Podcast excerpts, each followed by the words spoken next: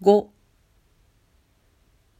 私は墓地の手前にある苗畑の左側から入って、両方に楓を植え付けた広い道を奥の方へ進んでいった。するとその外れに見える茶店の中から先生らしい人がふいと出てきた。私はその人の眼鏡の縁が日に光るまで近く寄っていった。そうして出し抜けに先生と大きな声をかけた。先生は突然立ち止まって私の顔を見た。どうして、どうして？先生は同じ言葉を二遍繰り返した。その言葉は新刊とした昼のうちに異様な調子を持って繰り返された。私は急に何とも答えられなくなった。私の後をつけてきたのですか？どうして？先生の態度はむしろ落ち着いていた。声はむしろ沈んでいた。けれどもその表情のうちには、はっきり言えないような一種の曇りがあった。私は私がどうしてここへ来たかを先生に話した。誰の墓へ参りに行ったか、妻がその人の名を言いましたか？いいえ、そんなことは何もおっしゃいません。そうですか。そう、それは言うはずがありませんね。初めて会ったあなたに言う必要がないんだから。先生はようやく特進したらしい様子であった。しかし私にはその意味がまるでわからなかった。先生と私は通りへ出ようとして墓の間を抜けた。イサベラ何々の墓だの、親睦ロギンの墓だのという傍らに、一切主情失仏性と書いた当場などが立ててあった。全権講師何々というのもあった。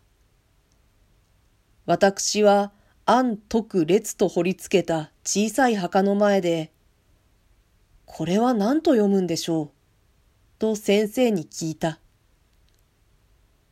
アンドレとでも読ませるつもりでしょうね。と言って先生は苦笑した。先生はこれらの墓標が表す人様々の様式に対して、私ほどに滑稽もアイロニーも認めてないらしかった。私が丸い墓石だの細長い見影の火だのを指して、しきりにかれこれ言いたがるのを、はじめのうちは黙って聞いていたが、しまいに、あなたは死という事実をまだ真面目に考えたことがありませんね。と言った。私は黙った。先生もそれぎり何とも言わなくなった。墓地の区切り目に大きなイチョウが一本空を隠すように立っていた。その下へ来たとき、先生は高い小杖を見上げて、もう少しすると綺麗ですよ。この木がすっかり紅葉して、ここいらの地面は金色の落ち葉で渦まるようになります。と言った。先生は月に一度ずつは必ずこの木の下を通るのであった。向こうの方で凸凹の地面を鳴らして新墓地を作っている男が、桑の手を休めて私たちを見ていた。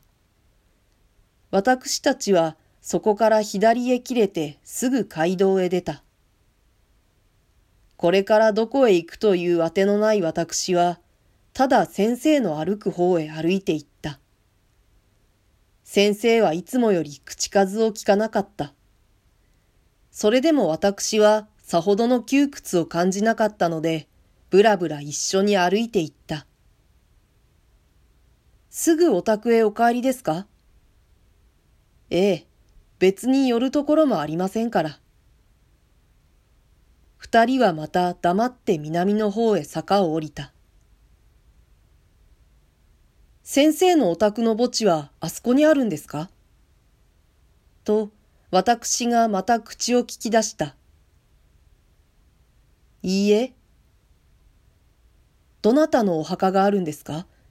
ご親類のお墓ですか？いいえ。先生はこれ以外に何も答えなかった。私もその話はそれぎりにして切り上げた。すると、一丁ほど歩いた後で、先生が不意にそこへ戻ってきた。あそこには私の友達の墓があるんです。お友達のお墓へ毎月お参りをなさるんですか？そうです。先生はその日、これ以外を語らなかった。